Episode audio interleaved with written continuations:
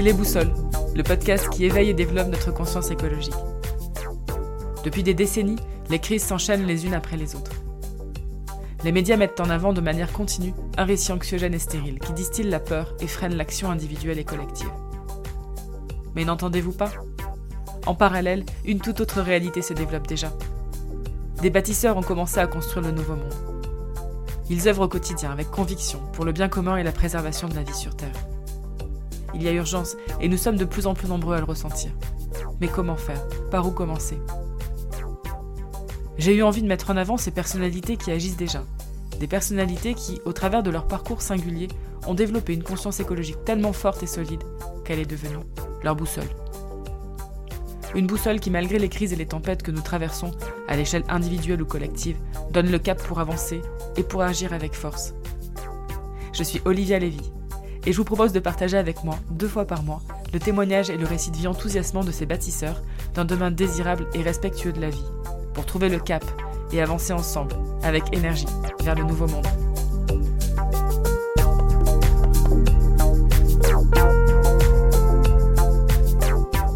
Bonjour à toutes et à tous et merci d'écouter ce nouvel épisode des Boussoles. Aujourd'hui, je vous emmène à Pérol en Provence pour découvrir le parcours engagé de Damien Rabourdin, directeur du Loubatas. Le Loubatas est une association d'éducation à l'environnement qui gère un écogite de groupe autonome en pleine forêt provençale au sein du grand site Sainte-Victoire. Damien est ingénieur et il se destinait à une carrière dans le secteur de l'énergie et de l'environnement, mais il a décidé de changer de cap pour mettre son énergie au service d'une activité professionnelle en cohérence complète avec ses valeurs et ses engagements. Durant cet entretien, il va nous parler des grandes étapes de son parcours, de ses réflexions et prises de conscience, de ses engagements militants et associatifs qui occupent une place centrale dans sa vie, car il est convaincu que c'est ensemble qu'on pourra faire de grandes choses et aller plus loin. Durant cette conversation engagée et pleine d'énergie, nous avons parlé de protection de la nature, de la force du collectif, de bénévolat, de la centralité et de l'importance de l'alimentation, de gouvernance partagée, de la puissance de l'expérience pour impulser le changement, de cuisine du jardin à l'assiette, d'économie circulaire et de monnaie locale. N'oubliez pas de vous abonner au podcast sur votre plateforme d'écoute habituelle et de suivre son actualité sur Instagram, at les boussoles podcast. La raison d'être des boussoles est de mettre en avant les acteurs de la transition, de se nourrir de leurs témoignages et de leurs expériences pour comprendre et avancer ensemble vers une société respectueuse de la vie. Merci de relayer autour de vous pour créer de la circularité et faire grandir les liens entre nous. Mais maintenant, laissez-vous porter par le témoignage et l'énergie de Damien. Je vous souhaite une très bonne écoute et à bientôt.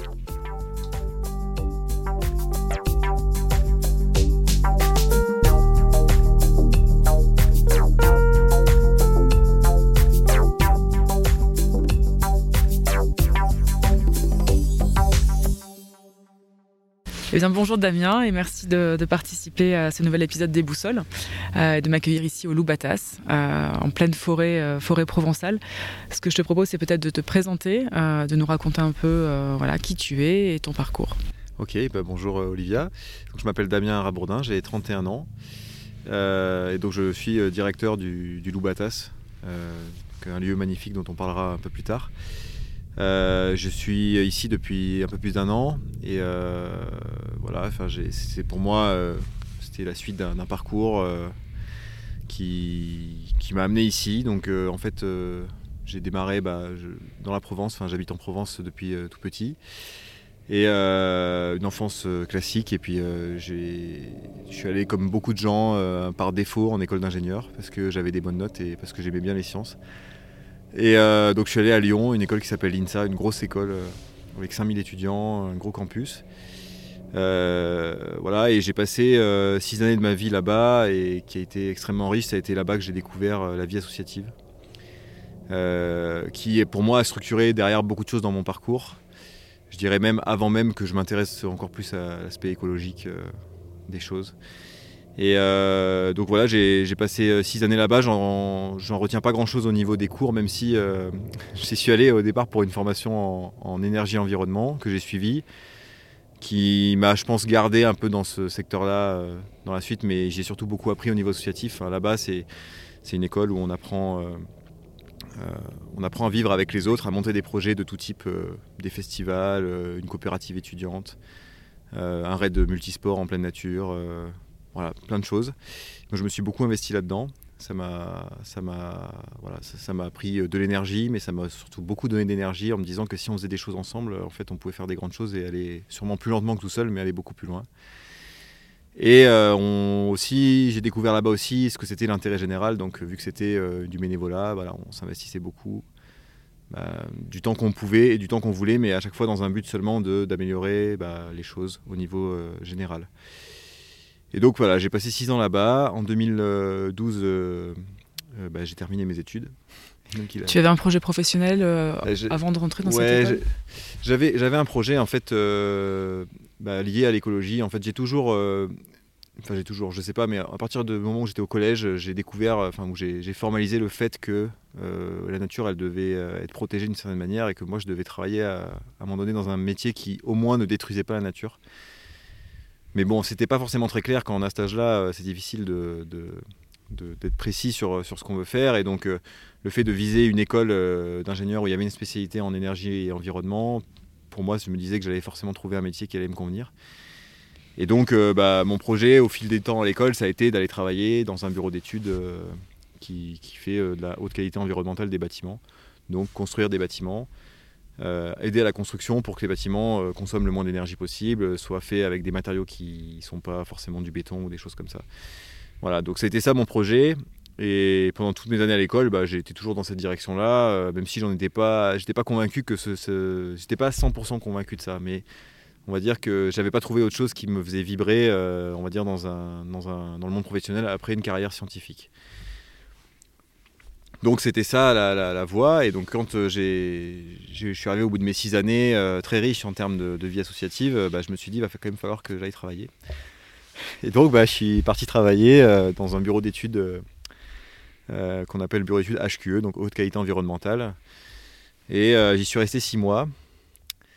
J'y suis resté six mois. Et dans ces, dans ces six mois, ça s'est pas super bien passé à plusieurs niveaux. Déjà, je m'entendais pas avec le, patron de la, structure.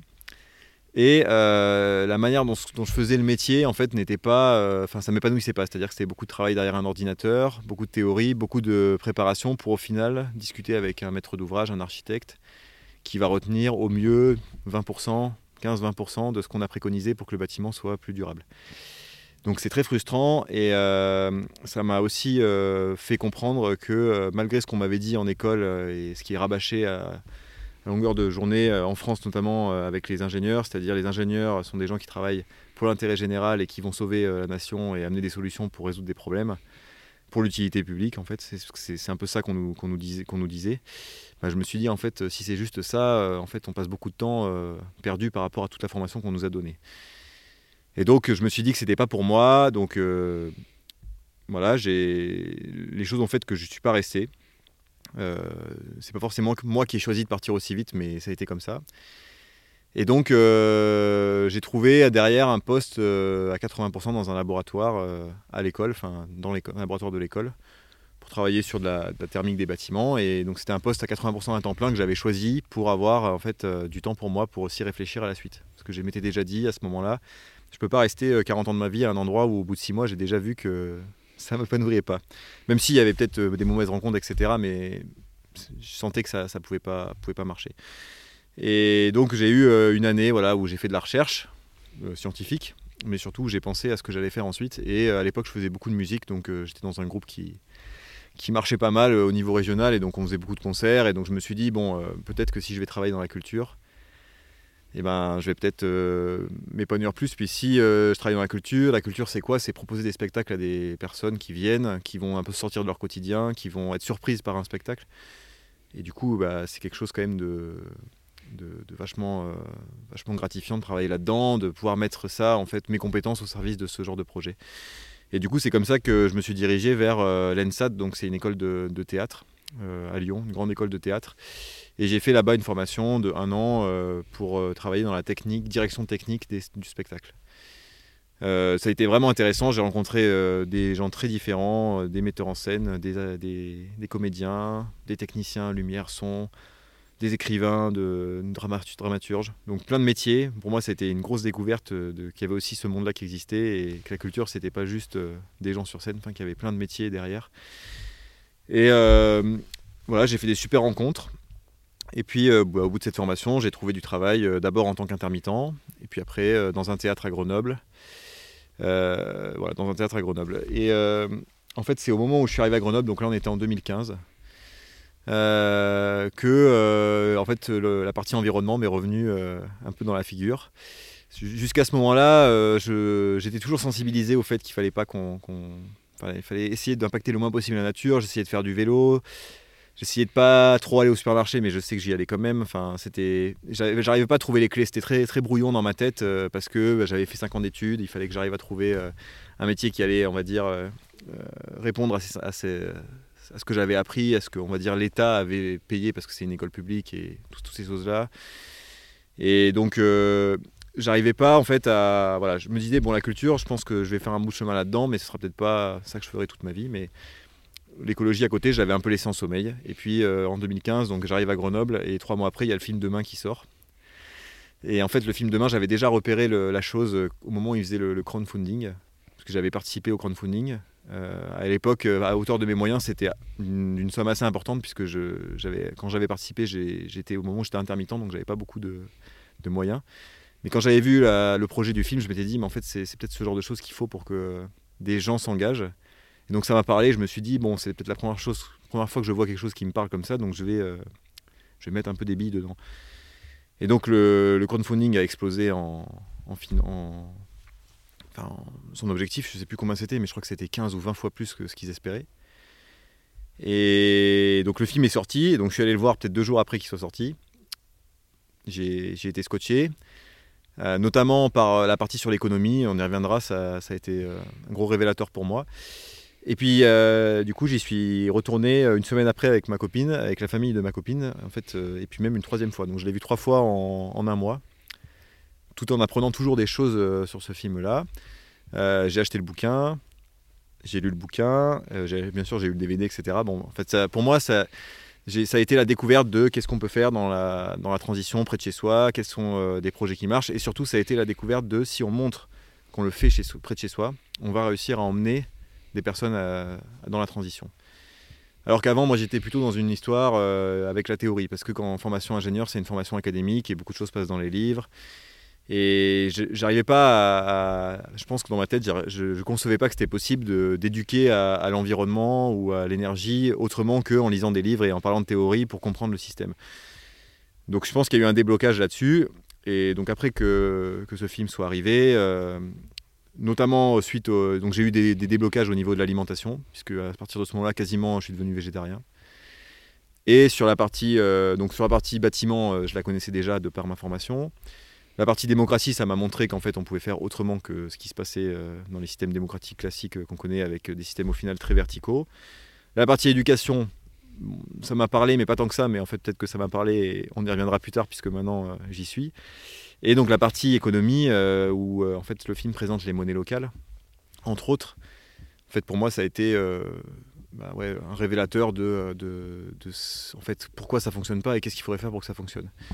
J'avais lu en fait aussi en 2014 euh, le bouquin de Gaël Giraud qui s'appelle euh, Illusion financière. C'est un bouquin qui avait fait un peu de bruit à l'époque. C'était sorti juste après la crise financière de, 2008. Et Gaël Giraud, ça a été un des premiers euh, économistes à dénoncer en fait le, système bancaire classique. C'est pas un militant, c'est juste quelqu'un qui a une très grande intelligence et qui explique en fait que bah, balancer des milliards sur les marchés financiers, ça sert à rien que euh, bah, on sauve les banques parce que si, les banques coulent, en fait, les États coulent avec eux, et du coup, ça ne sert pas du tout l'intérêt général, ça sert des intérêts particuliers. Et son bouquin, à l'époque, quand il avait sorti, il avait eu des menaces, etc. Et pourtant, c'était très documenté scientifiquement, et, il avait maintenu à le sortir, et moi, ça m'avait intrigué, je l'avais acheté. C'était un peu technique, et quand j'ai vu la partie du film demain sur l'économie, j'ai tout de suite fait le rapprochement, j'ai ressorti ce bouquin, j'ai relu, et j'ai compris que les monnaies locales pouvaient être une des solutions. Et d'ailleurs, euh, aujourd'hui, euh, ce même Gaël Giraud, qui est de plus en plus euh, connu, on va dire, enfin de plus en plus écouté, le dit en fait, que ça fait partie des choses qui, peuvent amener la solution. Et donc, début 2016, j'ai rejoint le projet de monnaie locale de Grenoble, qui s'appelle le Cairn. Donc, à l'époque, n'était pas encore sorti, était en gestation. Et donc, je me suis investi beaucoup dans ce projet pendant deux ans, en parallèle de mon travail, qui me plaisait pas mal aussi. Euh, et puis en 2017, euh, automne 2017, je suis arrivé euh, dans la région parce que ma copine avait trouvé du travail ici et que moi, je ne voulais pas être à distance voilà, sur un terme long. Donc je me suis dit, il faut que voilà, j'essaye de, de, revenir dans la région. Donc je trouve du travail à l'Opéra de Marseille. Donc pareil, encore plus, grosse structure que le théâtre où je travaillais à Grenoble. Tu occupais quelle fonction à ce moment-là? J'occupais le poste de régisseur général. C'est un cadre technique de, de, spectacle. Donc c'est une personne qui va faire les plannings, qui fait le lien entre les techniciens qui font vraiment le boulot technique et les artistes qui, eux, ont une vision, euh, des contraintes propres à eux et, ce qu'ils veulent faire. C'est des métiers qui sont vraiment intéressants parce qu'on est un espèce d'architecte du, spectacle. Euh, très intéressant mais aussi très chronophage parce que l'artiste, le metteur en scène, ben, voilà, il a des idées euh, souvent très incongrues et il change d'avis tous les jours.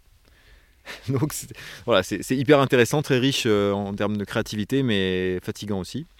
Et donc quand je suis arrivé dans la région, donc j'étais dans ce travail à, Marseille, et puis j'étais euh, du coup naturellement ici attiré par la roue, qui est la monnaie locale de la région. Et donc euh, bah, je suis rentré dans l'association, je, me suis investi. J'ai découvert aussi le Pays d'Aix en transition, qui est un réseau de transition de, du territoire où j'ai rencontré du coup euh, des personnes qui faisaient de la permaculture, j'ai visité des jardins, euh, voilà, j'ai donc je me suis encore plus intégré en fait dans, ce, dans cette chose-là et des choses qui ne m'étaient pas du tout naturelles, on va dire, il y a, il y a 3-4 ans. Euh, je me rends compte là, en, faisant cette rétrospective, qu'en fait, il y a, en 2018, j'ai fait des choses que j'aurais jamais fait en fait il y a 3 ans avant. Et tout ça, en fait, s'est fait très progressivement sans vraiment que je m'en rende compte. Euh, mais je pense que le, voilà, le fait que j'ai rencontré les monnaies locales, puis après d'autres acteurs, fait que petit à petit, ça se, ça se transforme et ça, les choses se mettent en place. Et que, on va dire, le, cadre dans lequel je vis et ce que j'estime comme des, des, choses faisables ou des choses euh, non faisables ou des choses euh, que je souhaite faire ou ce que je souhaite pas, ça, s'éclaircit. Mais ça a mis beaucoup de temps. donc, je, voilà, j'arrive dans cette région, je m'investis pour, pour la monnaie locale. Euh, j'ai ce, poste à Marseille. Et puis à Marseille, bon, bah, je, fais mon boulot, mais ça se passe pas super bien. Euh, l'Opéra de Marseille, c'est un opéra municipal. Donc très grosse machine, euh, avec la lourdeur qu'il y a, avec la mairie qu'il y avait à l'époque, qui était quand même pas une mairie très glorieuse. Je pense que suffisamment de gens connaissent les histoires qu'il y a eu à Marseille.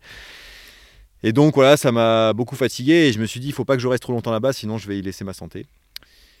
Et puis, euh, mais j'avais pas d'échéance parce que j'étais quand même euh, heureux dans ce que je faisais. J'étais dans une région avec euh, le soleil, avec voilà, des producteurs, avec des activités de nature, la randonnée, enfin plein de choses qui font que cette région ici, elle est magnifique. Et puis, en fait, est arrivé un peu de manière imprévue cette offre d'emploi à Loubatas de directeur. Donc, je connaissais le Loubatas de nom, j'étais jamais venu, j'avais plusieurs fois vu les événements qui se faisaient, je m'étais dit, il faut vraiment que j'y aille, il faut vraiment que j'y aille. Et puis, bon, le, hasard faisait que je ne pouvais pas y aller. Et puis là, j'ai vu ça et je me suis dit, euh, bon, si, euh, si, je, si je, propose pas ma candidature, je vais, je vais le regretter. Je pense pas que ça marchera, mais je vais quand même essayer de, de le faire. Est-ce que du coup, tu peux nous présenter euh, un petit peu ce lieu voilà, particulier, faire un peu une photo, un portrait de ce lieu avant de nous parler de ta fonction ici? Ouais, alors bah, ce lieu ici, euh, bon, bah, c'est là où on est aujourd'hui. Alors on est en plein hiver, du coup il n'y a, pas de... a pas beaucoup d'oiseaux. On a un chat là, qui, est, avec nous, euh, le chat du Loubatas. Mais il euh, faut imaginer qu'on est en pleine forêt. Il n'y a pas de, bruit parasite de la ville. Il n'y a pas de lumière parasite non plus la nuit, même si là on est en plein jour donc ça se voit pas. Mais la nuit on a un ciel magnifique. Et on est à 3 km en fait au sud du village de Pérol, à 30 minutes d'Aix à peu près, au, dans, le, dans le grand site Sainte-Victoire donc avec une biodiversité qui est quand même magnifique, qui est typique de la région. Et donc euh, à cet endroit, donc il y a la forêt, on est dans un vallon en fait, et puis il y a euh, du coup euh, plusieurs bâtiments, dont un gîte de 35 lits qui existe depuis 97. Et en fait, cet endroit, donc ce gîte fait 35 places. ce gîte fait pas mal d'activités dont je vais reparler après, mais en fait le, projet du Loubatas c'est de dire la forêt c'est quelque chose qu'il faut préserver. donc ça c'est dans les années 80 que ce, projet a commencé à, naître dans la tête des fondateurs. Euh, la forêt commençait à brûler un peu partout. Euh, à l'époque, c'était un peu novateur de se dire bon, euh, la forêt, c'est quand même quelque chose de précieux. C'est pas juste des arbres qui brûlent. Il y a beaucoup de choses à l'intérieur qui brûlent et ça met pas deux ans à se refaire. Ça met beaucoup plus que ça. Il faut la protéger et la meilleure manière de la protéger, c'est d'expliquer aux, gens que c'est précieux et d'aller leur montrer sur le terrain.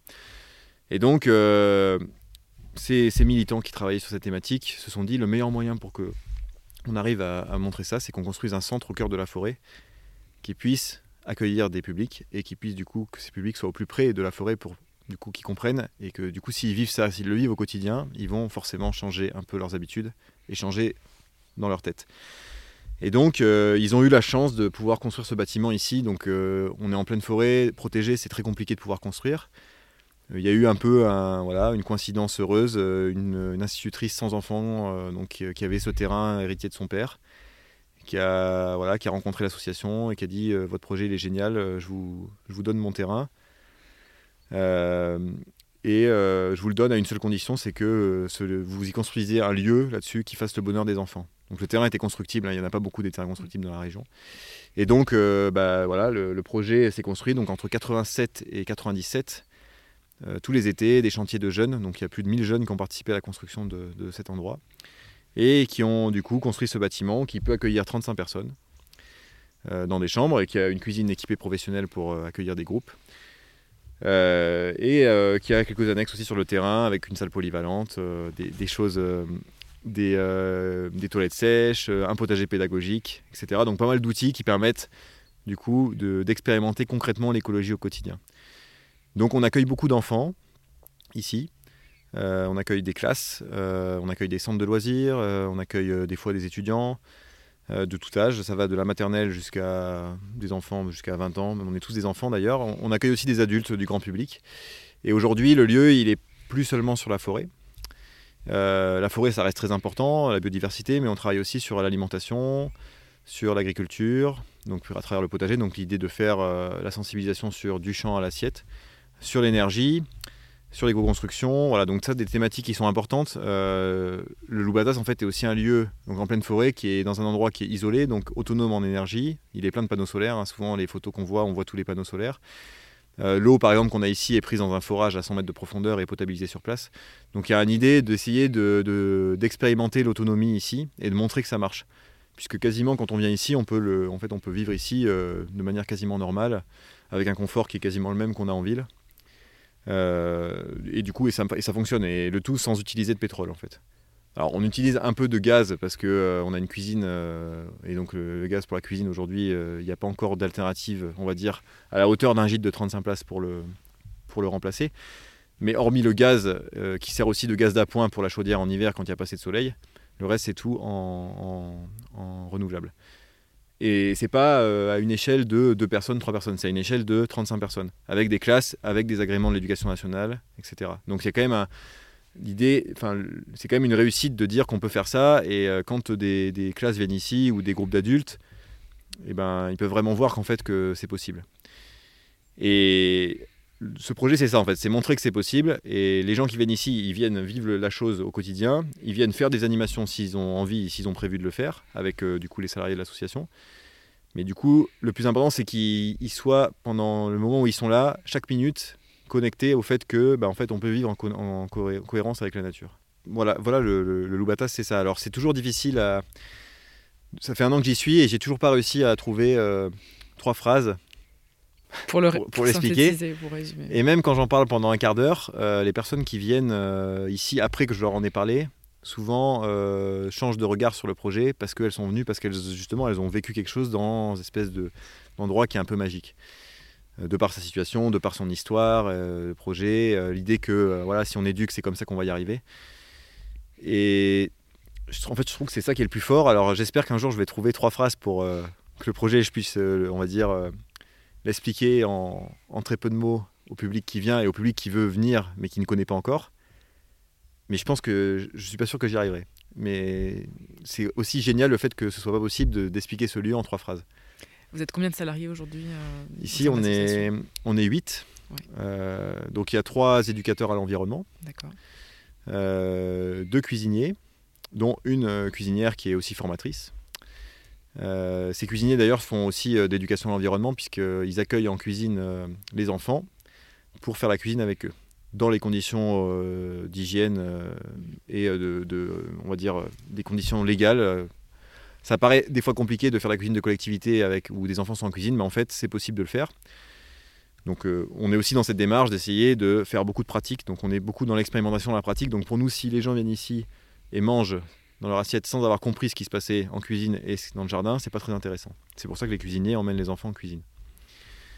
Euh, donc on a donc ces deux cuisiniers, on a après une employée polyvalente qui s'occupe de l'entretien du gîte à l'intérieur, un technicien qui s'occupe de l'entretien du bâtiment et de ses installations, et puis, euh, et puis moi, le, directeur, qui coordonne, qui, coordonne tout, ça, Voilà. Donc moi, je ne fais pas de choses concrètes, mais il y a besoin aujourd'hui dans la structure d'un chef d'orchestre. Peut-être que plus tard, plus tard, on aura une autre gouvernance. Euh, voilà, c'est des choses qui, évoluent. Mais aujourd'hui, il y a besoin de, ça et il y a besoin aussi de, voilà, que ce projet il, bah, il rayonne, euh, que de plus en plus de personnes le connaissent. Il y a une attente énorme dans la société sur ces thématiques. Il y a beaucoup de déceptions aujourd'hui, plus de déceptions que de, que de, joie. Il y en a certaines, mais, mais il y a plus de déceptions. Et c'est dans des endroits comme ça qu'on peut se dire que c'est possible et qu'on peut réussir des fois à, franchir des caps au niveau personnel en disant bon j'ose pas, euh, je suis dans un confort, j'ose pas avancer. Bah, en venant ici, en vivant quelque chose, en rencontrant les personnes, en discutant avec elles, en apprenant des choses, parce qu'on apprend beaucoup de choses ici, on va se dire qu'en fait, oui, c'est possible, on va construire son projet et puis du coup, euh, avancer. Et donc, on, et j'oubliais aussi, on a deux services civiques. Donc, deux services civiques, euh, bah, eux, c'est un peu ça. Ce qui viennent, souvent, c'est des personnes, qui, des jeunes qui ont un parcours euh, où ils hésitent, ils savent pas trop, ils ont des idées. Et en fait, le fait qu'ils viennent ici, ils vivent une expérience du coup hors du commun. Et souvent, c'est déterminant pour leur parcours par la suite. C'est un levier de, levier de, changement peut-être et de... Ouais, un levier de changement, un levier de... Je dirais que ça, ça, peut, ça, peut... ça va confirmer certaines choses dans ce qu'on pense. Et en même temps, euh, aussi, euh, il y a un champ de... Ce lieu, il, développe un champ, on va dire, d'activités et de secteurs qui est vraiment varié. Et du coup, on, vient ici, on apprend forcément quelque chose. En testant euh, plein, de, plein, de, plein de choses différentes. C'est ça. Au niveau de l'autonomie, tu nous as parlé de l'énergie, euh, de l'eau. Euh, au niveau du potager, vous arrivez à avoir, euh, à avoir un potager productif? Alors ici, c'est pas le but, c'est pas d'avoir de faire du productif. On est dans un lieu pédagogique, donc le but, c'est que tout public qui vient ici va apprendre et va s'autonomiser, va, va, voilà, va avoir envie après de reproduire les choses chez lui, etc. Donc le potager, il est construit comme ça, il n'est pas construit pour être productif. Après, il alimente un petit peu la cuisine sur, euh, à la marge. Et notamment, euh, pour nous, c'est vraiment important que euh, quand on a des, groupes, que, en même temps qu'il y en ait 5 qui aillent en cuisine des enfants, il y en ait 5 qui aillent dans le potager, qui fassent une petite récolte, et que ce qu'ils récoltent, ça serve à la cuisine, soit du soir, soit du lendemain. Donc en ce sens, il produit pour ça. Après, on n'a pas la volonté de le rendre productif, d'une part parce que la situation fait que c'est pas des terres qui sont très favorables pour ça, et puis parce que c'est un autre métier en fait. Mmh. Si on voudrait être productif, il faudrait qu'on soit dans un cadre plus de, ferme pédagogique ou euh, de ferme, euh, je ne même pas ferme pédagogique d'ailleurs, plutôt euh, de ferme classique avec une volonté de l'exploitant de faire de la pédagogie. Mhm. Nous, on est plus un lieu pédagogique qui, qui, se dit il faut faire de la pédagogie sur l'alimentation. L'alimentation, si on n'a pas d'endroit où on produit des choses, c'est un peu abstrait. Mhm. Donc on a ce lieu-là. Après, euh, on a un projet d'agrandir le, jardin là, qui fait à peu près, en ce moment, il fait 300 mètres carrés. On, aimerait qu'il soit un peu plus grand, mais on ne fera jamais quelque chose de, productif. Le plus important, c'est nous, c'est que dans ce jardin, c'est plus important pour nous qu'il y ait 2000 personnes qui passent par an. D'expérimenter. Qui euh, expérimentent et qui se disent après, bon, il y en a, je suis passé là, je vais prendre un, on a une grainothèque, donc je vais prendre des graines, je vais aller planter chez moi. Voilà. Euh, qu'on puisse donner des formations aussi ici. Ça, c'est vraiment notre, notre raison d'être, notre cœur de métier. Euh, la production, on va dire que ici, la production, euh, on, la donne, on la donne entre les mains de ceux qui savent faire. Mm. Donc, le Loubata, ça existe depuis 97. Depuis 2001, ici, on fait de la cuisine bio locale de saison maraîchère. Donc, quelque chose qui, aujourd'hui, devient évident pour de plus en plus de monde, mais à l'époque, il n'y avait personne qui s'intéressait à ça. Mm. Et depuis le début, on s'est dit, euh, si on veut réussir sur cette, euh, sur cette thématique-là, si on veut être cohérent avec ce qu'on raconte aux enfants, avec ce qu'on raconte aux, aux, adultes qui viennent ici, il faut qu'au niveau alimentaire, on soit cohérent. Et donc, la cohérence, c'est pas dans ce truc-là, c'est pas une autonomie euh, de, du, jardin à 100%. C'est impossible. on va être cohérent ici parce qu'on est en lien avec d'autres acteurs du territoire. On va faire venir des gens ici, c'est pas que des gens qui habitent à un kilomètre, c'est des gens qui viennent d'un peu plus loin, et donc c'est que des gens par contre du territoire. Et on s'appuie du coup sur des maraîchers du territoire, on va s'appuyer sur euh, euh, producteurs euh, de, pain du territoire. Voilà, donc on a tout un catalogue de fournisseurs qui sont des gens à 99% en bio. et qui, pour l'immense majorité, réside dans les 50 km autour du Loubatas. Et en fait, nous, bah, on est un acteur qui leur permet de vivre aussi de leur métier et de montrer que exploiter une, voilà, des parcelles en bio, c'est possible, que ça marche. Nous, on leur assure du coup un revenu ben, du parc, on a, des, on a des, volumes plus importants qu'une famille. Et du coup, eux, bah, ils nous le rendent bien parce que du coup, euh, voilà, ils existent et euh, ils peuvent inspirer après d'autres projets, euh, bah, des projets agricoles par exemple. Mmh. Donc c'est cette notion de circularité aussi qui, est importante. C'est ça, c'est la circularité, le fait de dire qu'on est dans un écosystème. Ici, on n'est pas juste, même si on est isolé, ici on est dans la forêt et, on a l'impression qu'il n'y a pas grand monde autour. En fait, autour de nous, il y a un écosystème naturel. le lieu, il a été construit beaucoup aussi avec des matériaux locaux. Euh, il, est alimenté beaucoup par le soleil et le soleil il fait partie de notre écosystème. Alors c'est un peu plus vaste, mais en tout cas il fait partie de ça. Et euh, on voit beaucoup de nature ici. Et donc l'idée qu'on a pour l'alimentation, c'est un peu la même. C'est qu'il voilà, il y a un écosystème d'acteurs et aucun acteur ne peut, se ne peut dire je produis tout tout seul et je, je, suis hégémonique et je me débrouille. Si on tend vers ça, à mon sens, on tend vers euh, les systèmes où on a des acteurs qui grossissent, qui grossissent et qui deviennent bah, des multinationales. voilà. Alors certes, elles font tout toutes seules. Mais au final, c'est pas très intéressant pour pour le consommateur et pour la planète en passant. Au niveau, au niveau déchets, euh, j'imagine qu'il y a aussi une démarche pour euh, sensibiliser à ces questions-là. Oui, donc euh, alors c'est pas le les déchets, c'est pas notre cœur de métier. Il y a des gens qui font ça beaucoup mieux que nous. On va dire, en tout cas, quand ils en parlent, par exemple la démarche zéro déchet, réduire les déchets en ville. En fait, ici, nous, de fait, on est dans une démarche zéro déchet, mais on l'est depuis bien longtemps, tout simplement parce que on achète beaucoup en vrac, on cuisine beaucoup de frais. Et tout ce qui est les déchets verts, bah, ça va au compost, et ça alimente le jardin. Donc une fois qu'on a enlevé ça, euh, il n'y a plus grand chose. Il va rester, euh, on a un peu des, ouais, on a, on a un peu de déchets sur quelques, ouais, des, emballages, certains emballages alimentaires ou voilà, qu'on recycle. Hein, on, a, on fait le tri bien sûr, mais en soi c'est vraiment faible. Euh, mais c'est juste parce qu'en fait cette partie déchets, pour nous, elle est cohérente avec la démarche qu'on a en alimentation. Et ici, en fait, au quotidien, la plupart des déchets qu'on a, c'est des déchets liés à l'alimentation. Mm. Après, bien sûr, si on achète euh, des objets euh, qui sont des objets, des, gadgets inutiles, on va avoir beaucoup de déchets parce que ça va se casser. Bon, ici, on est plutôt en train d'acheter des choses qui durent dans le temps et de les réparer, donc on n'a pas grand-chose là-dessus. Euh, donc, c'est pas une thématique phare, mais très souvent c'est abordé. Et nous, on préfère dire que, bah, on préfère aborder la question des déchets par la question de l'alimentation ou par la question de la réparabilité des choses. Mm. Et c'est ça, c'est pour nous euh, plus intéressant que de voir juste la question, le questionnement, juste euh, les déchets, euh, on va dire, en isolant juste cette thématique. Mmh. Et, je reviens encore sur l'idée que bah, voilà, c'est difficile d'expliquer les loubatas parce qu'on touche à toutes les thématiques. Mais en mmh. fait, aujourd'hui, le problème qu'on a, le problème écologique, le problème climatique, le problème d'extinction de la biodiversité, il n'a pas une cause, il a de multiples causes. Et la solution, il n'y a pas une solution, il y a de multiples solutions. Et le Loubatas, c'est ça, c'est essayer de montrer qu'en fait, personne n'a 100% tort, personne n'a 100% raison. Mais par contre, euh, on doit tous agir à plusieurs niveaux. Et nous, on essaie de vous donner quelques clés pour agir dans le quotidien. Donc un projet qui fait sens pour toi Alors moi, ça fait, ouais, ça fait carrément sens. Et du coup, je, reviens à ce que je disais dans mon parcours. C'est, du coup, c'est vraiment un projet éducatif. Donc moi, mes parents sont profs. Il euh, faut savoir que quand j'étais dans ma période après l'école d'ingénieur où j'ai hésité à, en reconversion, j'ai pensé à, à l'enseignement mes parents m'ont découragé euh, en me disant ben, tu sais, euh, l'enseignement euh, public aujourd'hui, c'est en train de. Enfin voilà, c'est compliqué.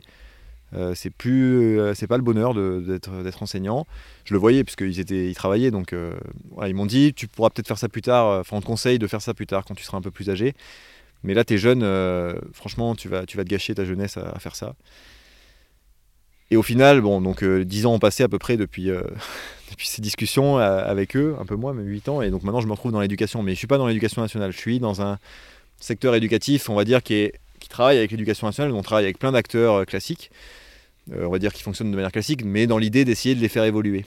Et on est en dehors de ça. Donc on a la liberté d'action sur ce qu'on propose en termes de pédagogie.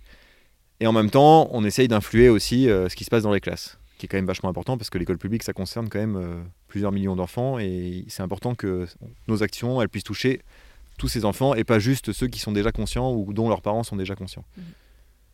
Les écoles qui viennent ici, c'est des écoles euh, qui sont locales ou tu, tu, as du public, euh, vous avez du public qui vient de plus loin? C'est en majorité local. C'est en majorité local. On dirait que oui, on a deux, trois écoles par an qui viennent de plus, plus loin que la région. Euh, parce que le projet a un peu de rayonnement quand même national et euh, il y a une qualité d'accueil ici qu'il n'y a pas forcément ailleurs. Mais beaucoup, euh, le cœur de métier, c'est les Bouches du Rhône, les Alpes de Haute-Provence, le Vaucluse et le Var. Sur des séjours de, de Séjours de 3 à 5 jours. 3 à 5 jours, Et on fait attention à accueillir, du coup, avoir des tarifs aussi pour accueillir des publics de, bah, des publics les plus éloignés de ce qu'on propose.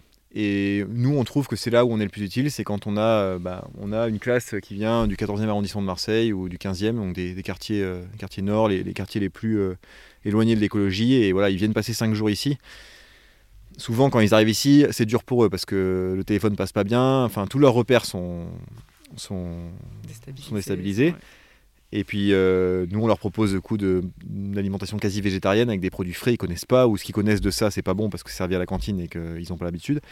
Et donc, souvent, c'est dur au début. On essaye de, voilà, de les acclimater et à quasiment tout le temps, ils veulent pas repartir.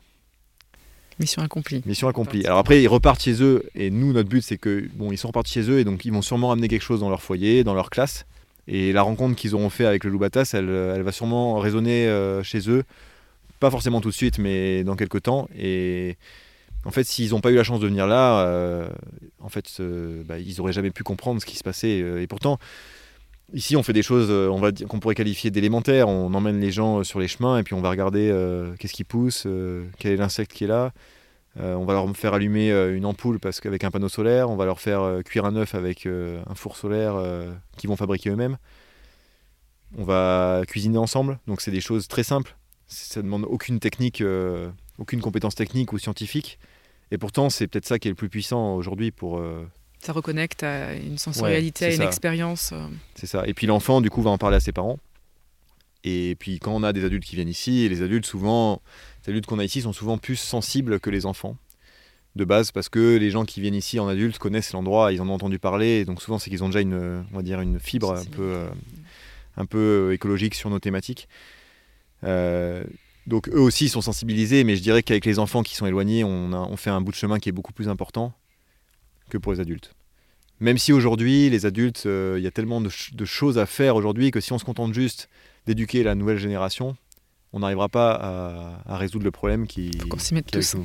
c'est la différence avec euh, il y a 30 ans où on pouvait se dire, bon, on commence à voir le problème, les enfants grandiront et résoudront ça à notre place. Aujourd'hui, en fait, des gens qui sont adultes, euh, quel que soit leur âge, même à 60 ans, c'est pas trop tard hein, pour, euh, pour, changer. Parce qu'il y a tellement de choses qui, qui, vont dans le mauvais sens que voilà, on doit du coup euh, s'adresser à tout le monde. Donc du coup, tu te retrouves là dans cette transmission, dans cette pédagogie, sous cette forme-là, et, ça te plaît, ça te plaît bien. Alors, moi, je fais pas de pédagogie au quotidien.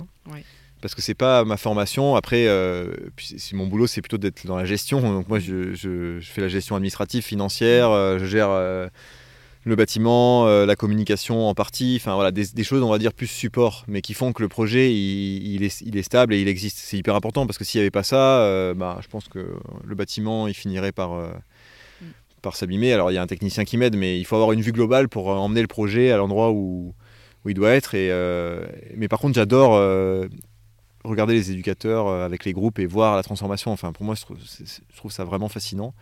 Et c'est vraiment important que je sois proche de ça pour euh, garder le sens au quotidien dans ce que je fais, euh, même si je me sens super bien dans ce projet, mais c'est toujours important, je pense, dans un métier, enfin en tout cas pour moi, de voir concrètement ce qui se passe et d'avoir euh, fait, bouger des choses. Et donc quand on voit un groupe d'enfants qui vient ici et on voit la transformation en trois jours, en fait tout de suite, bon, voilà, le sens, on se pose plus la question.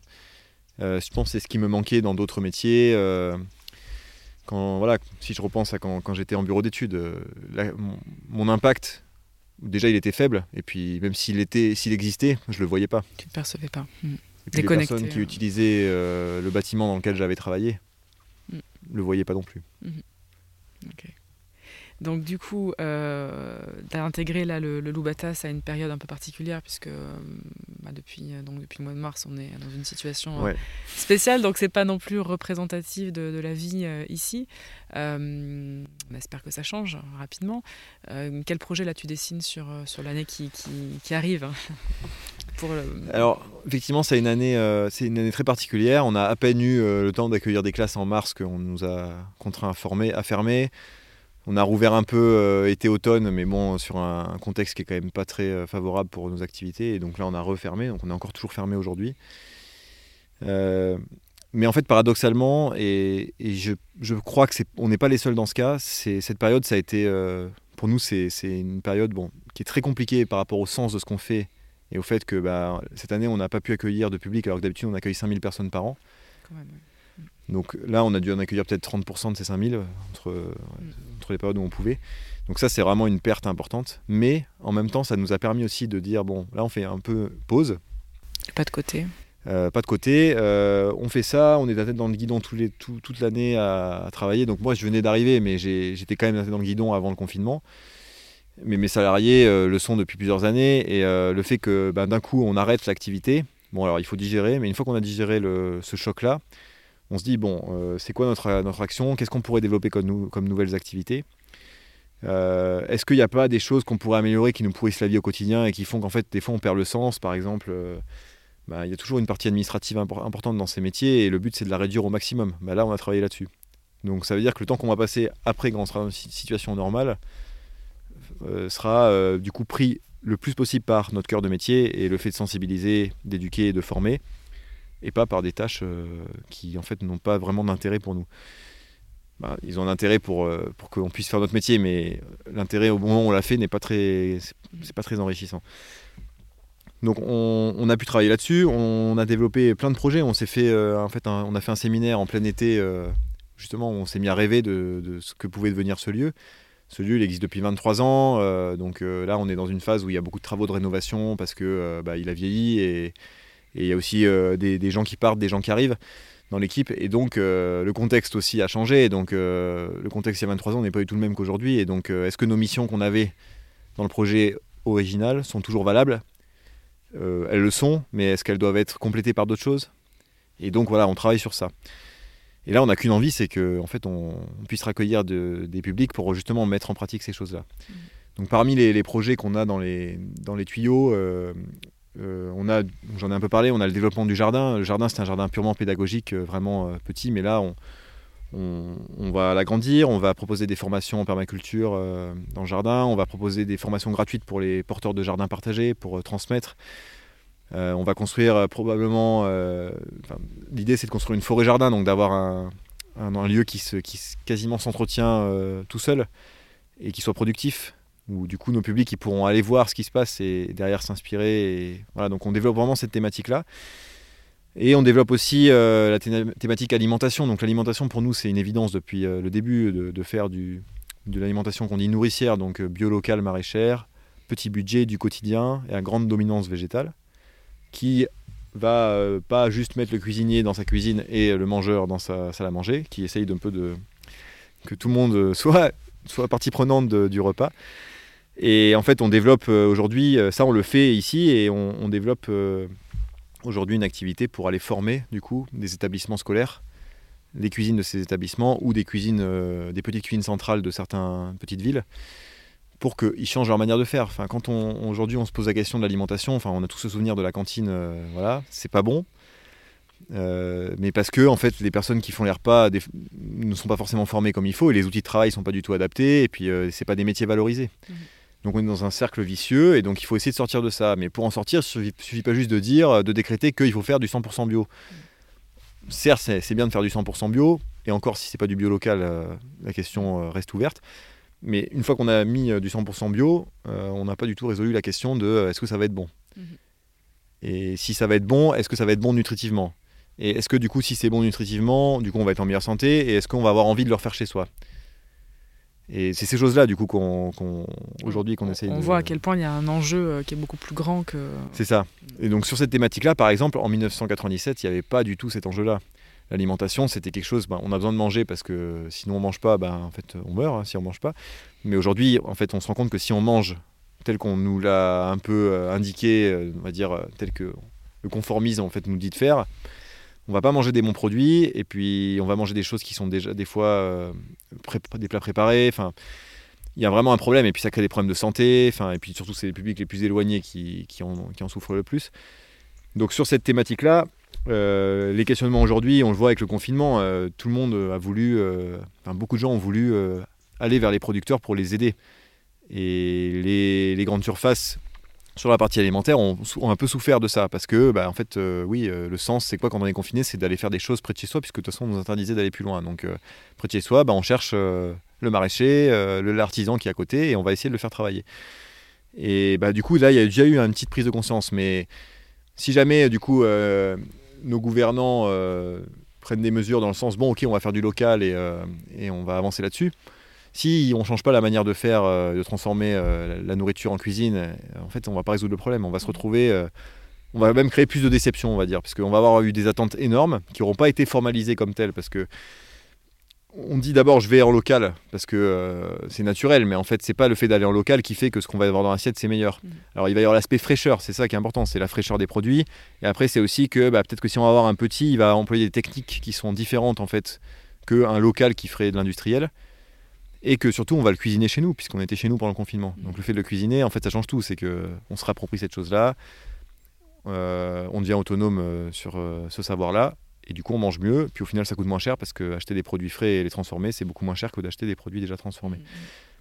Voilà, donc ce qu'on ce qu'on essaye d'exporter là-dessus, c'est pour essayer d'avancer sur ce sujet qui, à mon avis, c'est est un enjeu majeur de- du, du siècle où on est là. On n'en parle pas forcément manière évidente. On parle d'écologie, on parle d'abord de euh, les feux de forêt, de euh, la crise de la biodiversité, euh, du pétrole, des sujets qui sont vraiment importants. Mais le sujet de l'alimentation, euh, il est capital. C'est trois fois par jour Mm. et c'est tout le monde. Du coup, là, vous formez des, vous accompagnez des collectivités locales Voilà, on accompagne des cuisiniers, des gestionnaires, des employés polyvalents de cuisine. C'est une formation, c'est formalisé ou c'est un accompagnement sous forme de tutorat C'est euh, c'est une formation vraiment mise en place euh, avec une dénomination. Comment on peut trouver là ce si Alors, il- Cette formation. il- on, a, on a une page sur notre site où si on l'a pas, euh, on commence à avoir des paragraphes et on va Ouais. avoir une page parce que c'est très récent. Mais c'est très, on va dire que c'est une activité qu'on a, voilà, qu'on a commencé à formaliser il y a six mois. Pour l'instant, c'est le bouche à oreille. C'est une démarche qu'on appelle des cuisines nourricières. Donc, c'est un réseau national d'acteurs qui promouvoit ça. Mais aujourd'hui, il y a une telle demande en fait qu'on est plutôt submergé de demandes avant même d'avoir eu le temps de parler de, de- du réseau et de, de le structurer pour pouvoir euh, l'exporter au, au mieux. Donc, La un preuve que un ce qu'on fait, c'est- accompagnement, euh, un accompagnement, ouais. Un peu à la carte en fonction de la taille de ça. la collectivité. Mais souvent, c'est euh, des séances de formation-action où on va euh, avec les acteurs euh, de la collectivité, la théorie et surtout beaucoup de pratiques en cuisine. Mhm. Et après, ils, ils mettent en pratique au quotidien et là, on les accompagne au quotidien. Donc aujourd'hui, c'est pour les professionnels, mais on travaille là pour des, aussi proposer des choses pour les particuliers parce qu'aujourd'hui, euh, tous les particuliers euh, peuvent avoir le droit et beaucoup ont l'intérêt pour ça de, de dire bon, en fait, j'aimerais bien cuisiner euh, des produits frais et de saison chez moi et que ce soit bon, mais je ne sais pas comment faire. Et pourtant, il y a plein de livres de recettes qui expliquent, mais en fait, il y a un- il y a- c'est pas que le livre de recettes qui fait la, Mhm. la chose.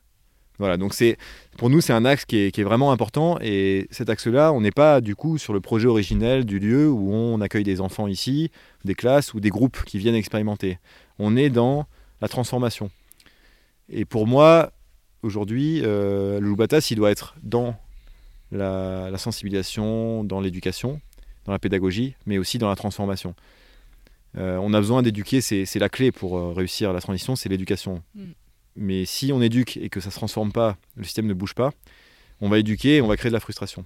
Donc il faut aussi qu'on arrive à transformer pour que euh, quand euh, on éduque un public, il voit que c'est en mouvement et que ce qu'on lui apprend, en fait, ça fait sens dans son quotidien. Mhm.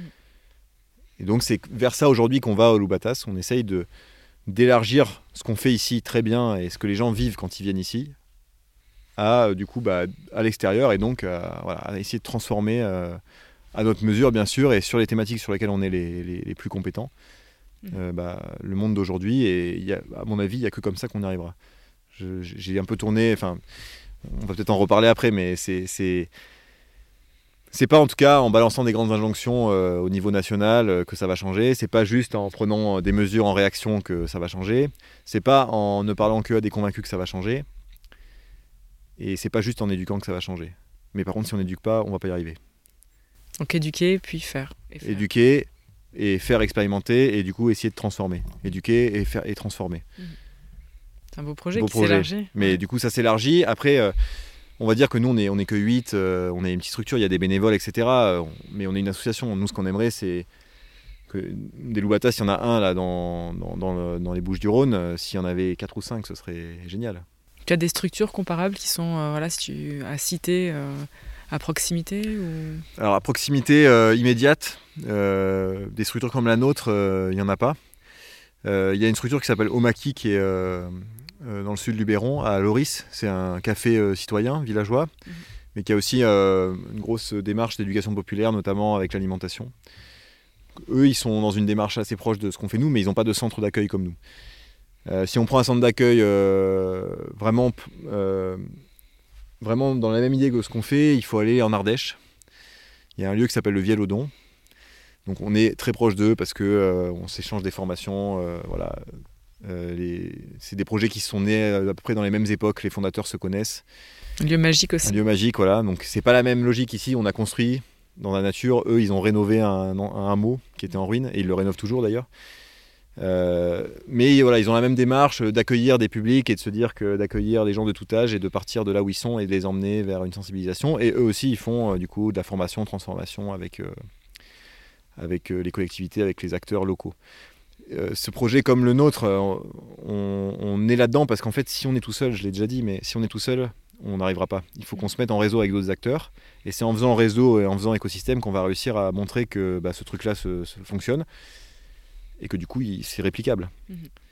Si, si, on montre un exemple juste tout seul et qu'en fait on les sème pas, ça va rester quelque chose d'exceptionnel. C'est génial pour s'inspirer, mais une fois qu'on est rentré chez soi, mhm.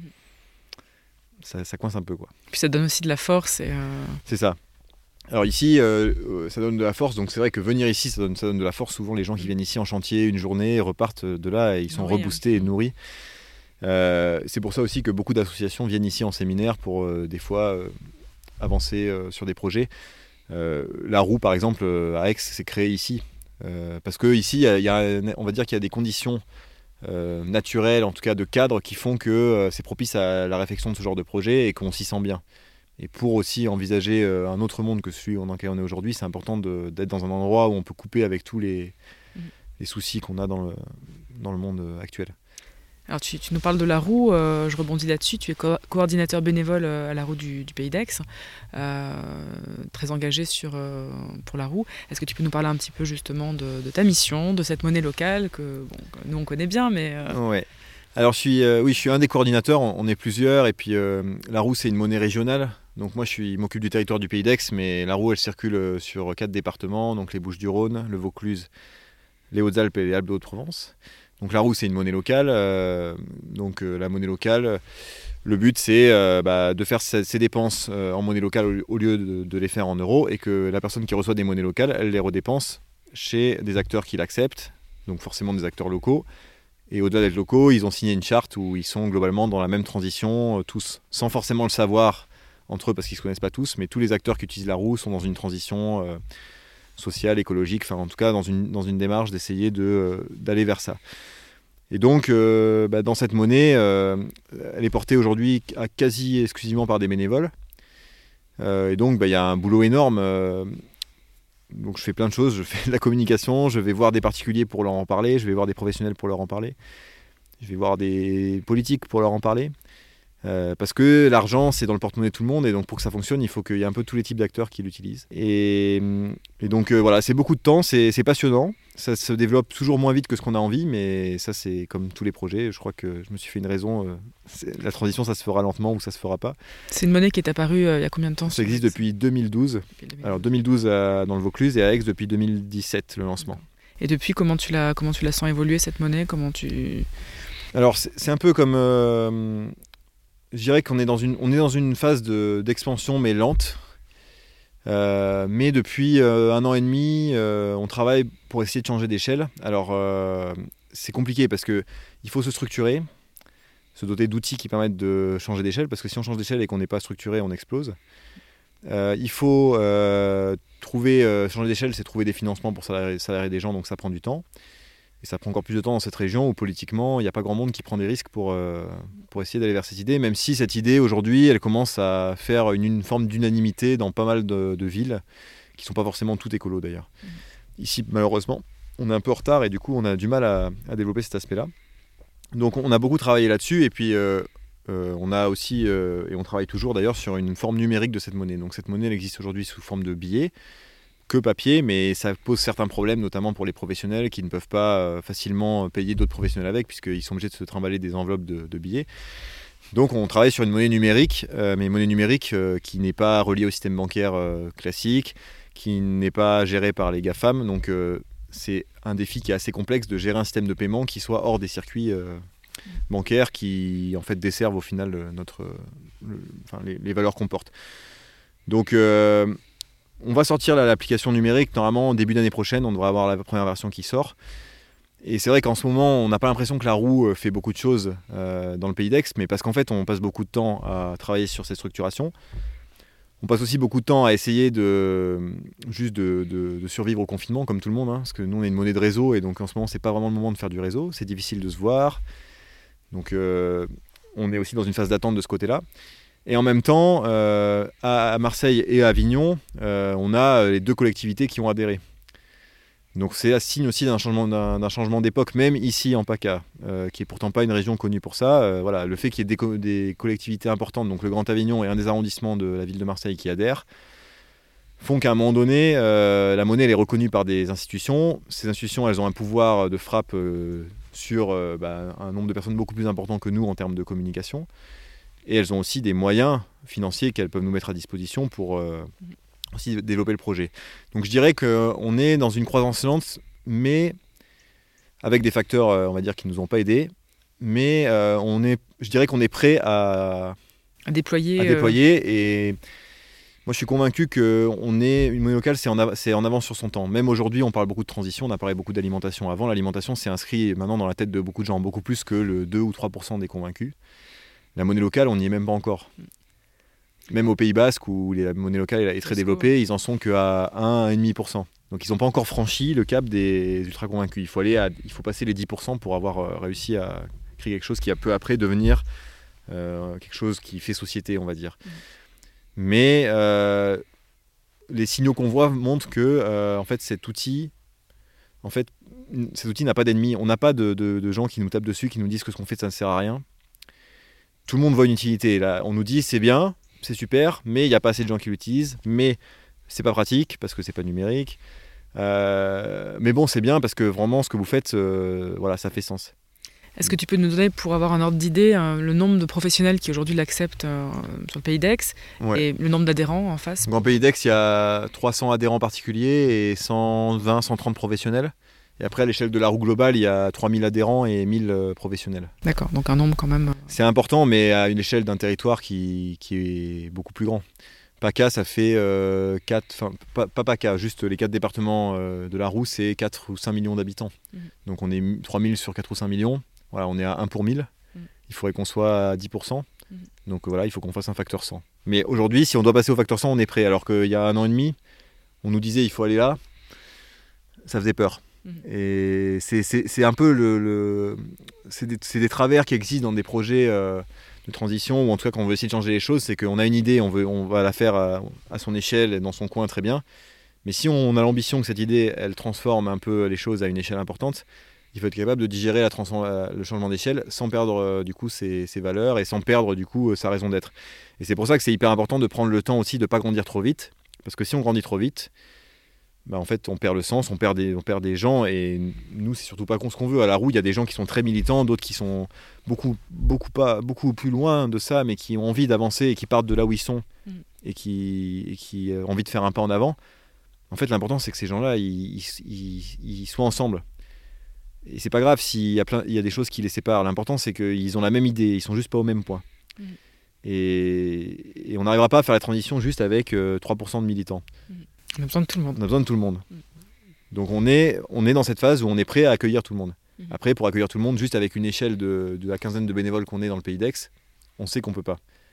Donc les bénévoles sont les bienvenus. Les bénévoles sont les bienvenus. Et puis après, je ne sais pas qui écoute le podcast. J'imagine que de plus en plus de monde l'écoute. Mais en fait, des professionnels sont les bienvenus, des compétences, des collectivités qui se disent Ah, mais il y a une monnaie locale ici, je ne connaissais pas, c'est intéressant. Ben, en fait, venez, on en parle. Et si ça fait sens pour vous, ça a déjà fait sens pour, pour d'autres collègues à vous qui sont dans d'autres villes. Et en fait, c'est possible. Mmh. Et puis c'est que le début en fait. Mmh, mmh. Donc un engagement associatif important pour toi là-dessus euh. Ouais, important. Après, bon, le Loubatas me prend. Euh, Loubatas, qui est aussi une association, même si c'est mon, métier, me prend beaucoup d'énergie et, euh, et, du coup, je, je, suis un peu moins investi à la roue que ce que je l'étais avant que je sois Loubatas. Mais en fait, pour moi, c'est toujours important. Puis le Loubatas est adhérent de longue date à la roue et, et nous, on fait tourner la roue avec nos fournisseurs. voilà, on, on essaye de, de, de, faire notre part. Et la roue, c'est juste une illustration en fait de, ce qu'on fait sur la partie alimentation au quotidien. On, est la roue, c'est quoi? C'est un, c'est un, c'est peut-être des comment dire, des globules rouges euh, de l'écosystème de transition. Mm. Voilà, c'est ce qui montre que ça circule et qui montre que bah voilà, lui, il est relié à celui d'à côté, même si en fait ils ont a priori rien à voir entre eux. Mm. Le coiffeur, il a rien à voir avec euh, le avec euh, le boulanger. Mm. Bah, en fait, si. S'ils acceptent la roue les deux, ça veut dire que les deux, ils sont dans la même direction. Et on a besoin des deux parce qu'on a besoin de coiffeur, on a besoin de boulanger. Mm. Voilà, donc on est, on est dans cette idée-là.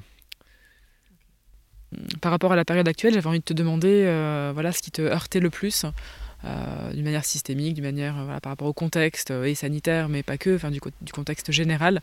savoir ce qui, en, ce moment te touche le plus dans le négatif pour, pour après parler des. Mm. Il y a des choses qui me touchent. en fait, déjà, déjà je, je suis plus quelqu'un de pessimiste. J'ai eu ma période. Hein. Je pense que c'est la, période de tous les gens qui sont dans leur transition, à un moment où ils voient la gravité du problème, euh, sont dans, un, voilà, dans une phase de, deuil et très compliqué à en sortir. J'ai des amis qui, qui, ont su trouver les mots pour me dire que en fait, c'était inconstructif d'être dans cette posture-là et qu'il fallait être positif. Donc, euh, je suis plus là-dedans. En plus, euh, la période actuelle qui est très compliquée, la vie, j'ai vécu une partie de la période ici. Et en fait, dans ce lieu-là, on n'a pas, à part qu'on recevait personne, euh, on était en pleine nature et en fait, être confiné en pleine nature avec du temps pour réfléchir au projet, en fait, c'était juste génial, on va dire, intellectuellement parlant. Et aussi avec les quelques personnes qui étaient là, voilà, on a pu faire des choses vraiment magnifiques. Donc, je l'ai pas mal vécu et peut-être que du coup, je suis moins touché par la période. Après, il y, a deux choses qui me, il y a deux choses vraiment négatives qui me heurtent dans cette période et, et une qui est positive, qui est qui je trouve qui, qui résonne pas assez, mais ça, ça me semble important d'en parler. Euh, la première chose négative, euh, c'est euh, le fait qu'en fait, c'est devenu très difficile de se voir en groupe. Alors ici, on peut, au Loubatas, un petit groupe avec les salariés, les bénévoles proches, parce qu'on n'est pas totalement confiné. Alors pendant le premier confinement, c'était un peu plus dur, mais voilà, on peut se voir, on a un lieu pour ça, et on est en pleine nature. C'est un lieu qui est dehors, donc l'histoire des masques, tout ça, en fait, on peut s'en passer à plein dans plein de situations. Euh, mais en dehors d'ici, en fait, c'est devenu très compliqué. On le voit, nous, pour la monnaie locale, on n'a pas le droit de faire d'événements juste pour se rassembler et pour essayer de sensibiliser du public. Bah, du coup, euh, les projets, bah, à petit feu, ils s'essoufflent. C'est dur et, pourtant, on voit sur Internet euh, beaucoup de, gens qui essayent de dire ouais, mais en fait, on pourrait faire ci, on pourrait faire ça, mais sauf qu'en fait, concrètement, on fait quoi? On peut pas. On n'a pas de capacité aujourd'hui à aller dans un lieu, bah, puisque les bars sont fermés, donc on ne peut pas euh, voilà, aller quelque part et prendre le temps de discussion avec des personnes, les sensibiliser. Et ça, c'est pour moi, c'est un, problème important. Le deuxième problème euh, que de cette époque, pour moi, c'est euh, on est quand même à un moment où on a, tout on a arrêté la société entière pour un virus. Alors ça a créé des dégâts mais terribles au niveau euh, psychologique, notamment parce qu'en en fait on a coupé les rapports humains et pour moi c'est ça qui, qui, crée beaucoup de dégâts, à, tous les âges d'ailleurs. Hein, euh, les enfants, le premier confinement ça a été terrible, je pense de plus voir. Euh, moi j'ai pas d'enfants mais si j'avais été enfant à cette époque-là, je pense que j'aurais très mal vécu la chose. Hmm. Voilà. mais du coup on a tout arrêté l'économie. Bon on a fait respirer la nature, ça c'est bien, hmm. pendant quelques mois et même encore là ça respire plus qu'une année normale. Mais en fait, là, elle repart, ça repart comme avant, et, euh, mais pire qu'avant. Alors, il y a certaines choses, et je vais venir, qui, sont, qui ne repartent pas comme avant, même si euh, le gouvernement aimerait bien que ça reparte comme avant. Dans notre mode de fonctionnement, tu veux dire, quand tu dis ça repart, c'est... Ça repart, bah, notre mode de fonctionnement, euh, les gens qui, le boulot métro, boulot dodo, tout ça, c'est, ça repart comme avant, mais des habitudes, ça met beaucoup de temps à être changé, et c'est pas en trois mois de coupure qu'on change une habitude. On le verra plus tard, l'effet, les gens ont coupé trois mois, il va falloir attendre pendant enfin, il va falloir attendre plusieurs années pour voir les effets de, de- de ça, à mon avis. Il y a déjà eu des gens qui, ont- qui- il leur suffisait d'une goutte, ceux-là, ils ont déjà basculé. Mm. Euh, Et ça, c'est positif. Mais je dirais, ça repart comme avant. Euh, on a eu quand même un moment, où on a coupé, on a vu que. Enfin, on allait nulle part euh, au niveau climatique, au niveau émissions de carbone, c'était euh, On était, catastrophique. on était embuté On était complète. embuté euh, et on était face à un mur. On a la Convention citoyenne pour le climat à ce moment-là qui peut rendre des conclusions. On a diverses initiatives qui ont l'affaire du siècle, etc., qui sont arrivées à, à leur terme et qui ont montré en fait que bah, l'État était en défaut. Enfin, versus des- l'adhésion voilà. du public aussi. c'est ça, l'adhésion du public euh, monte. En fait, on a tout ça qui, tout un, un faisceau de, de- de choses qui font que on se dirait c'est favorable. Et en fait, bah, ce qu'il en sort au niveau des dirigeants, c'est juste, mais pas du tout à la hauteur, quoi. Il y a des discours, il y a certains discours qui sont très euh, ambitieux, mais dans les actes, il se passe strictement rien. Alors qu'il y a une attente énorme et que je Et pense que les citoyens sont prêts à, à faire bouger des choses et grandissantes, effectivement. Et, ça, moi, ça me, ça me, moi, ça me, ça me travaille dans le mauvais sens. Euh, ça m'a travaillé récemment, là. Enfin, quand j'ai un peu écouté euh, les restitutions de la Convention citoyenne pour le climat, c'était lundi. Euh, en fait, j'ai trouvé ça déplorable, en fait. Mais je me doutais bien que, que le président, voilà, on l'a pas élu pour ça, il n'a pas été élu pour ça. Mais faire des promesses à ce niveau-là et à la fin les piétiner à ce niveau, en fait, je trouve que c'est une catastrophe. Enfin, c'est- une catastrophe. Ça va, ça va juste faire alimenter la haine, en fait, euh, et la violence entre les personnes et l'incompréhension, les clivages entre euh, ceux qui savent et ceux qui savent pas. Parce qu'il y a eu un, non-respect des règles, ça. euh, une parole qui n'a pas été ça. tenue. Il fixe des règles du jeu lui-même. Mm. Il, il- il prend- il- il fixe une parole trois fois pour à la fin s'asseoir dessus. Moi, je, je trouve que c'est pas compliqué. possible. C'est compliqué de Et- le faire ensemble. Ouais, c'est ça. Vraiment, ça m'interroge. Après, bon, ce qui est bien, c'est que on voit que son discours est de plus en plus en décalage avec ce que, avec la montée grandissante des Mm. préoccupations auprès de la société. Donc ça, c'est positif.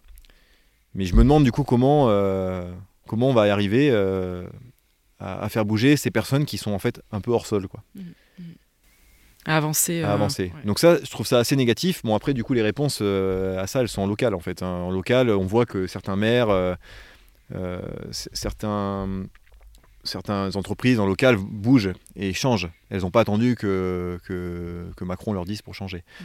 Heureusement, d'ailleurs. Donc au niveau des territoires. Mais il y a des euh, choses qui bougent au niveau des territoires.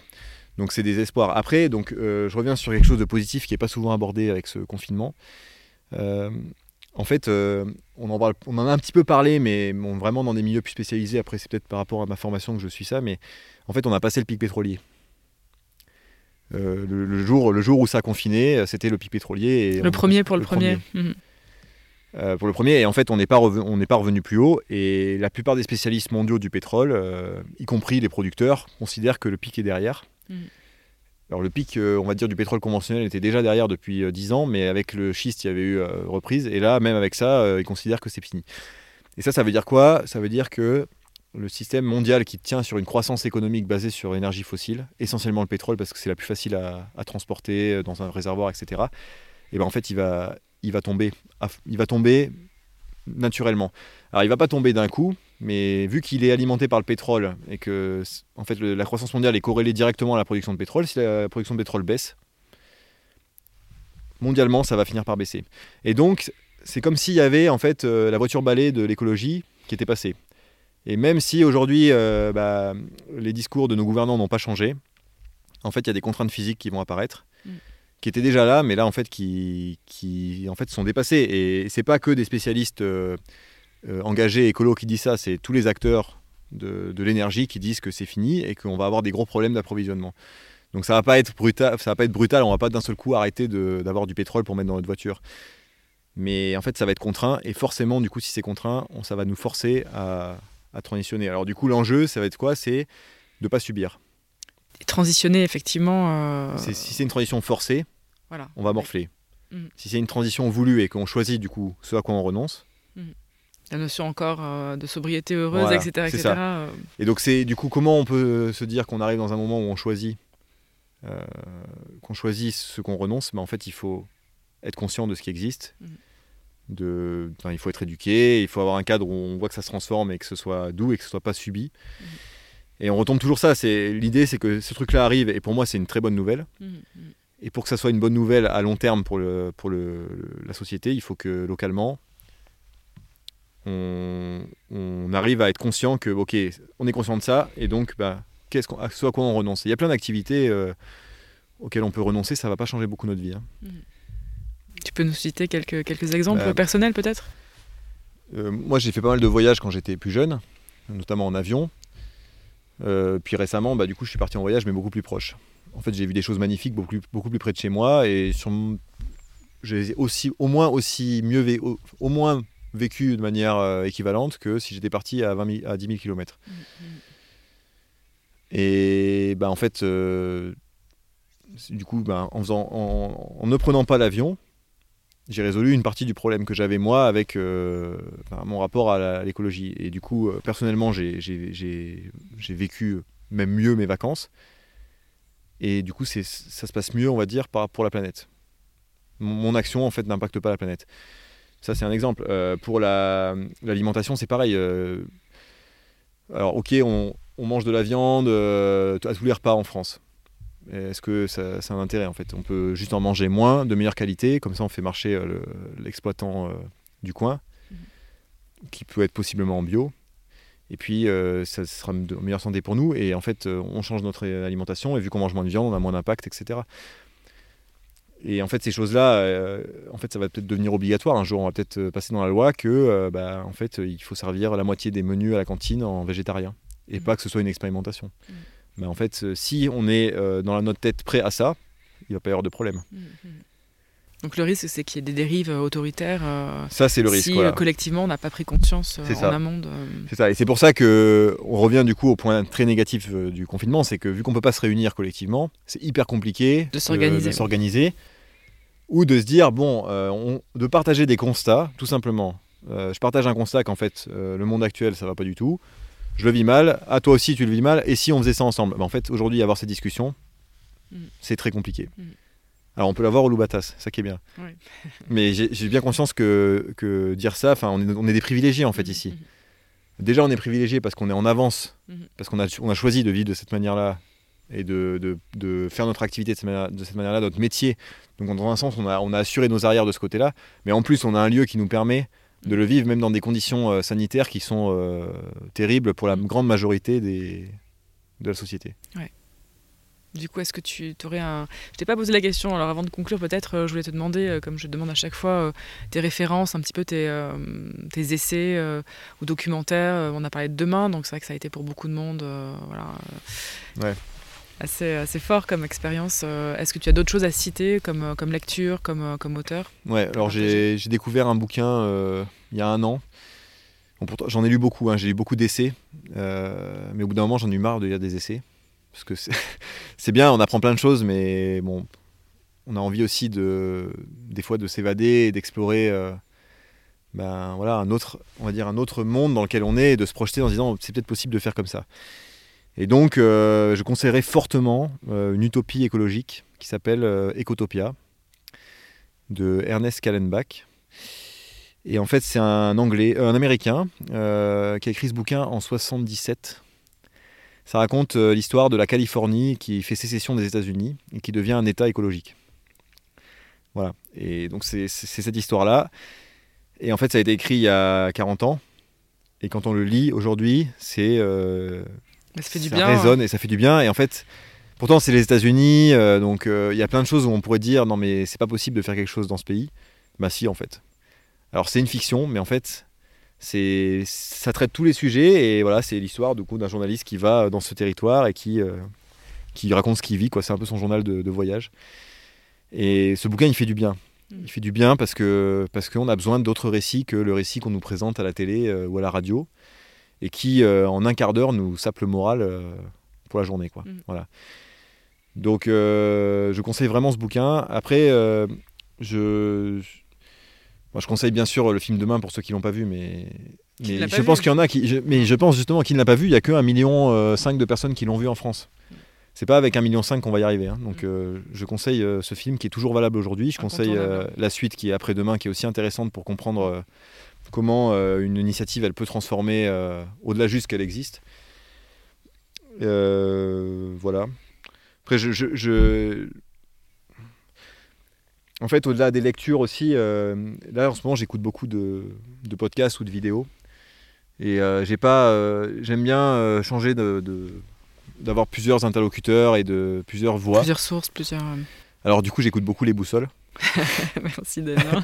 Mais euh, j'écoute aussi Présage, le podcast. euh, j'écoute beaucoup euh, bah, voilà, Aurélien Barraud, Vincent Verza, Gaël Giraud. donc il y a la chaîne aussi Thinkerview, il y a beaucoup de choses intéressantes dessus. Si des gens, ont- si vous avez envie de passer deux heures pour écouter un acteur parler et développer son propos, c'est vraiment intéressant. Mm. Mais toujours dans l'idée de garder une diversité de points de vue. On n'arrivera pas à faire la transition avec un Manitou qui a raison sur tout. Donc euh, voilà, il faut écouter. Et puis même, euh, euh, des fois, écouter juste son voisin. Euh, J'ai un- bouquin aussi, et d'ailleurs c'est peut-être un, un acteur que tu pourras aller voir si tu le connais pas, qui s'appelle Bruno Montel. C'est un salonné, et il a écrit un bouquin qui s'appelle On peut le faire. Donc on peut le faire, c'est un peu le demain de, de, de- des Bouches-du-Rhône. quoi. ouais, voilà. ouais. Et donc, son bouquin est vraiment intéressant parce que ça permet aussi de donner du concret, des expériences qui marchent en local. Ce que ne fait pas demain, parce que demain, c'est quand même un peu plus loin que, que le quartier. Mais en plus, lui aussi, il a un parcours vraiment intéressant. Et euh, moi, il m'a beaucoup inspiré. C'est, c'est... Je l'ai rencontré quand je suis arrivé ici. Ça a été une des premières personnes que j'ai rencontrées. Et voilà, il est très, très optimiste et en même temps aussi très, très euh, on va dire, exigeant dans, dans, dans ce qu'il porte comme projet. Et voilà, il est dans l'idée de voilà, il faut raconter euh, ce que je fais. Donc lui-même, il, il fait aussi des podcasts. Enfin voilà, il- et je pense que c'est ça qui est important, c'est que ceux qui peuvent témoigner témoignent. Et les boussoles, c'est un formidable endroit pour pouvoir témoigner. Et je pense que chacun à son niveau a quelque chose à raconter. Et, c'est- et- et puis écouter son voisin. Et puis après, voilà, passer un bouquin à son voisin, et puis le, voisin, il va le passer à un autre. Et Et créer une discussion. va créer une discussion. Et je pense que c'est ça, qui- et c'est ça aujourd'hui, ça, ça manque. euh, ça, ça manque manque beaucoup. beaucoup, Ça beaucoup. manque à tout le monde. ouais. enfin, je le sens là, moi, au bout de. Je sais pas combien, de- combien de temps ça fait qu'on parle, ça fait peut-être une heure. Je sais pas. Mais, euh, mais en tout cas, je sens que cette heure de discussion, moi, elle me fait beaucoup de bien. Mhm. Parce qu'en en fait, on n'a pas beaucoup l'occasion de le faire en ce moment. Bah, Merci beaucoup Damien. Merci pour cet entretien, euh, Eh ben, m'avoir reçu ici. Et ben, avec grand plaisir. Merci. Un très grand merci à vous toutes et tous pour votre écoute. Si cet épisode vous a plu, vous pouvez le partager sans modération autour de vous et lui mettre 5 étoiles sur iTunes Podcast ou votre plateforme d'écoute habituelle. Cela le rendra plus visible et favorisera sa diffusion. N'oubliez pas de vous abonner au Boussole pour ne rater aucun des prochains épisodes. Je vous souhaite plein de bonnes choses et je vous dis à très bientôt.